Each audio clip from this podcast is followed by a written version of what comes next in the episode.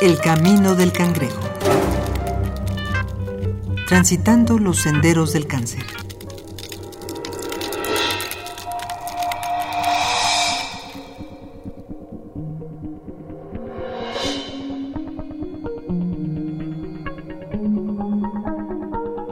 Un malestar ocasionado por un parásito, una bacteria, un virus, un desajuste hormonal en el cuerpo, un fallo en las funciones de algún órgano.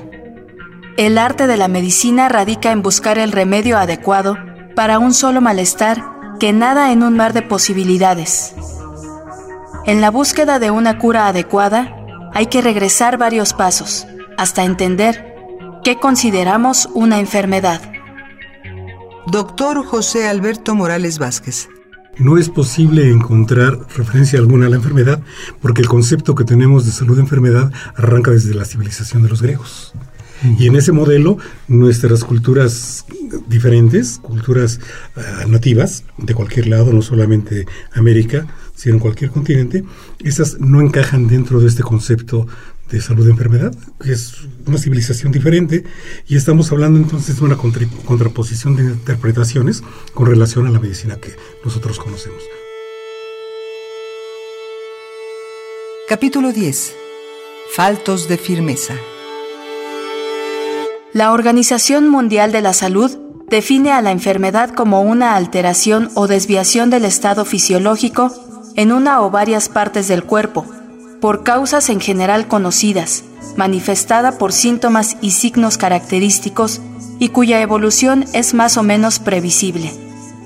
Si consideramos a la enfermedad como cualquier fase en la que un ser vivo ve comprometido su bienestar, físico o mental, podríamos creer que pasamos la mayor parte de nuestra vida enfermos.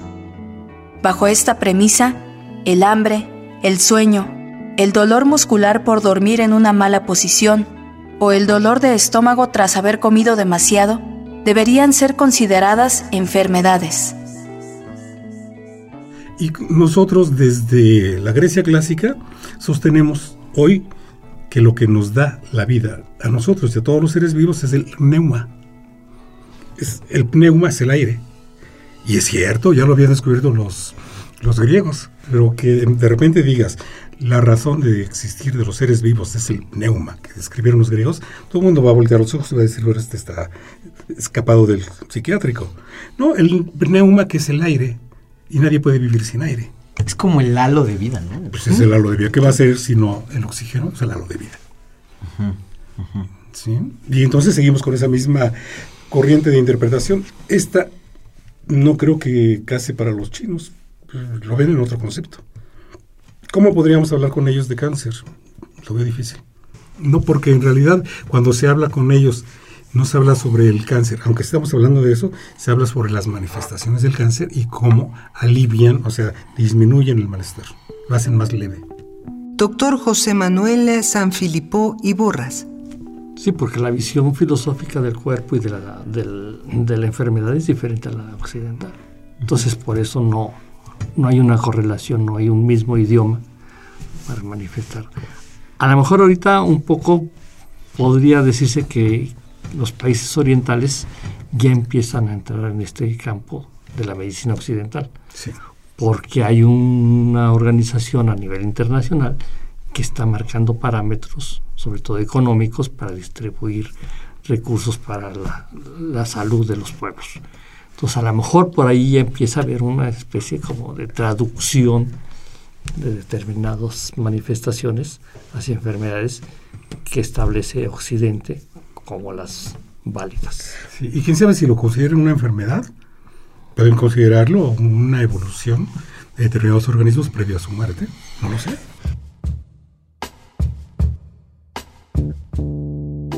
No todos nuestros malestares pueden ser considerados patologías o enfermedades, pero sí tienen relación directa con nuestra salud. Solo debemos saber cuál es el tipo de conexión. Por ejemplo, la fiebre, a la cual tratamos como enfermedad, no lo es. La fiebre es tan solo el síntoma de una patología, generalmente una infección. Los dolores de cabeza, como pueden ser malestares azarosos, a veces también son síntomas de un problema más serio. Pero en ciertas concepciones, las mismas enfermedades son también síntomas de otro tipo de malestares, albergados en la mente e incluso en el alma. Doctor Francisco Sánchez Carballo. Y en la parte del espíritu, esa manifestación se va a traducir en alguna, algún desequilibrio de la voluntad, de los sentimientos o, de, o del intelecto. Por ejemplo, cuando nos enfermamos, todos pensamos en algún tipo de dolor físico, pero siempre tenemos alguna alteración también de tipo emocional. Estamos o de mal humor, o cansados, o irritables, o sensibles, o tristes, o lo que sea. Entonces en homeopatía podemos decir que la enfermedad es ese desequilibrio del alma o de la fuerza vital y se traduce en una serie de síntomas y de signos importantes. Es, un, es una, un estado tan completo como el estado de salud. Entonces tenemos una forma de ser importante en el estado de salud y una forma de ser igual de completa en el estado de enfermedad. Y siempre vamos a tener esa enfermedad en, en manifestación eh, muy clara o en latencia, porque todos tenemos esas predisposiciones a enfermarnos. Así es como lo vemos nosotros, como un desequilibrio de la energía que se refleja en síntomas físicos y mentales. Doctor Alfredo López Austin. Eh, simplemente puede venir hasta la locura. ¿Por qué? Porque las armas también sirven para pensar. Y si hay conflicto entre las almas, pues puede haber conflicto de pensamiento. Un arrebato de ira puede ser mucho, muy nocivo para el individuo. El otro problema es que los chinos no tienen el concepto de salud de enfermedad, tengo entendido, sino equilibrio y desequilibrio. Y desde ahí estamos con un conflicto cultural, pero diametral. ¿Qué es para nosotros cáncer? ¿Qué es para ellos ese mismo conflicto? Lo llamarán cáncer, traducido al chino o el idioma que quieras. O le llamarán desequilibrio sólido, no sé. No, se me ocurre. O, una alteración de todos los meridianos de energía que, maneja el cuerpo. Eh, para los chinos, haz de cuenta que eres una, una pila voltaica del cuerpo humano. Entonces debes tener determinadas este, energías y polaridades a lo largo del cuerpo. Entonces la enfermedad es pues restablecerte el cable para que siga circulando la, la electricidad correctamente. Si encuentran, digamos, una obstrucción en alguna parte, tratan de equilibrar eso y a lo mejor esa obstrucción es un tumor canceroso, pero no lo ven como tal. O si lo ven como tal, lo tratan de otra forma. La palabra enfermedad proviene del latín infirmitas, que significa falto de firmeza.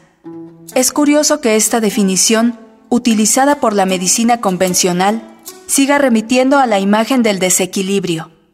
Existen cinco fases que el paciente experimenta a partir del momento en que una enfermedad, cualquiera, es detectada. En el caso del cáncer, la estabilidad del paciente durante ellas es fundamental. La primera fase es en el momento en el que se experimenta un síntoma. Viviana Valverde. Este, bueno, realmente el cáncer es una enfermedad que no tiene síntomas en sus inicios prácticamente. O sea, en mi caso fue una mera casualidad que yo me diera cuenta que tenía cáncer. O sea, síntomas, síntomas así no tenía. Eh, yo empecé a los 14 años, empecé a subir de peso. Siempre fui flaquita. Y de un momento a otro o sea, pues me empiezo a engordar y ya que se ve uno así como los rollitos en el estómago y así, yo decía, qué raro me... Entonces mi mamá me llevó donde una nutrióloga, me ve una nutrióloga tras otra nutrióloga y ninguna me lograba bajar de peso. Entonces, pues, la muchacha va a ser, va a ser, se nos va a hacer gordita, ni modo. La fase 2 es a partir del momento en que se asume el papel de enfermo. Pero tú mi mamá luego decía, si este deportista si esta siempre fue flaca, ¿por qué se está engordando tanto? Y si yo la he visto hacer dieta, y no dietas, o sea, comer balanceadamente, hacer mucho ejercicio y nada. Resulta que entonces está viendo un programa de televisión, ella se llama Buen Día, es un tipo aquí ver como ver hoy, por ejemplo, es un programa pues de revista matutina, y este, están hablando de los problemas eh, de tiroides que pueden tener las personas en la época de adolescencia, que pueden desarrollar. Entonces ahí fue donde mi mamá dijo, ah, esta tal vez tiene problemas de tiroides porque pues sí, por eso se engorda. pues en la familia habían varios que habían tenido ciertos hipotiroidismo, hipertiroidismo, óseo, que son diferentes enfermedades de la tiroides. Entonces me lleva donde un endocrinólogo. Y ahí es donde el endocrinólogo dice, bueno, vamos a descartar que tenga un problema en la tiroides. La fase 3 es cuando el paciente entra en contacto con el agente de salud, es decir, su condición de enfermo lo ha llevado a buscar su tratamiento. Y entonces pues llegó, me hizo el ultrasonido, en ese momento ahí tenía todo, me hizo el ultrasonido y ahí descubrió, eh, descubrió que tenía un tumor en la tiroides. Entonces, pero fue realmente una casualidad porque el engordarse no es un síntoma de cáncer de tiroides, realmente. O sea, a menos de que ya te haya destruido, o sea, no, es que no, no es un síntoma de este tipo de cáncer. Entonces fue como una casualidad, pero vino a partir de un cambio que mi mamá vio en el cuerpo, que eso es como lo más importante. O sea, si estás viendo un cambio en tu cuerpo y sabes, conoces tu cuerpo y te das cuenta que pues es algo que, que no es normal, este, pues decía, hay que ir, hay que ir al doctor y pues así fue como yo descubrí que, que tenía cáncer, o sea, pues después de eso Durante la fase 4, el paciente se vuelve dependiente del servicio de salud. Su estado de salud está fuera de sus manos, por lo que debe dejarse en manos de profesionales. La biopsia, este, todo el proceso y pues ahí ya llevé, fue la, la operación, la primera operación que tuve, me quitaron la tiroides completa. Y al principio pensaron que con eso ya había bastado. O sea, me quitaron la tiroides, ahí salió el tumor y pues me rasparon bastante el cuello y dijeron ya curada, ¿no? Entonces luego pasé, tenía 15 años en ese momento, pasé sana por varios años, pero realmente, o sea, con los efectos secundarios de crecer sin una tiroides, o sea, desarrollarme en gran parte sin una, sin una tiroides, entonces por ejemplo te cansas muchísimo, yo, este, mi cuerpo no absorbía la hormona de la tiroides que tomaba, la pastilla esta de leotiroxina. Entonces fueron unas cosas de que mis papás tenían que ir a Estados Unidos a comprarla, a ver si había una allá que sí me funcionara y tampoco me funcionaba. Entonces sí fue así como, decíamos, como un via crucis, así de ir por, como, como, ¿cómo se llama? Ir por etapas. La fase 5 tiene que ver con el modo de respuesta del paciente es el momento de la rehabilitación o la curación, si éstas son posibles. Si es una enfermedad crónica, el paciente debe aceptar su condición de enfermedad. Viendo qué funcionaba, qué no funcionaba, y así pasé por varios años, pero este, siempre haciéndome los controles. Al principio eran cada seis meses haciéndome los ultrasonidos este, en el cuello y demás, y ya luego fue siendo una vez al año. Yo tenía que ir una vez al año, este, no se me pasaba, tenía el día exacto y ese mismo día iba. Y cuando tenía 19 años, igual fue el día exacto, hacerme la prueba, el ultrasonido, y tenía otra vez un, cáncer en el, en el cuello en ese momento. Todas las enfermedades son distintas, y dentro del mundo del cáncer también hay una gran diversidad. Los especialistas siguen buscando los remedios, pero no deberíamos esperar una panacea universal. Si no todos los cánceres se originan por la misma razón, Quizá no todos se curen con el mismo remedio, y aún más, no sabemos si todos los seres humanos reaccionaremos igual a los tratamientos, pero necesitamos intentarlo. O sea, no tenía síntomas, no tenía ningún bulto en el cuello, o sea, no se me notaba. Yo me, hacía el autoexamen de en el cuello y demás, en el cuerpo generalmente, y nada, pues sí, ahí estaba el, ahí estaba el tumor, entonces otra vez me volvieron a operar, este, me pusieron yodo radioactivo, este, y estuve pues varios días ahí como con el tratamiento, luego varios meses recuperándome este, de la operación, de todo el desajuste otra vez que se te viene hormonal y demás por el, por no tener la, esta glándula de la tiroides, y pues hasta la fecha, este, estoy desde los 19 años, tengo 27, he estado relativamente sana, o sea, bueno, pues problemas de salud, pero ya no relacionados con el, con el cáncer. O sea, ya pues, por ejemplo, se me perforó un intestino hace dos meses, ese tipo de cosas, pero pues no tienen, no tienen nada que ver. Pero sí, sí estaba así como, pongo una época de calma, pero porque estoy muy controlada. Estoy muy controlada. En este capítulo contamos con la participación de Dr. José Alberto Morales Vázquez, académico, médico cirujano.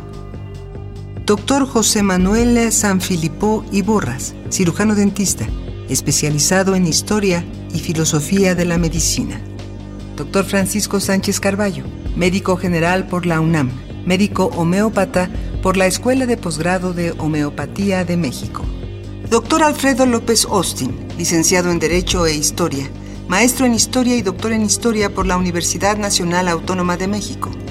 Actualmente es investigador emérito del Instituto de Investigaciones Antropológicas de la UNAM y profesor de asignatura en la Facultad de Filosofía y Letras en el posgrado de Antropología de la UNAM. Y el testimonio de Viviana Valverde. El Camino del Cangrejo es una producción original de Radio UNAM. Voz Dulce García. Guión Mario Conde. Producción Oscar Peralta.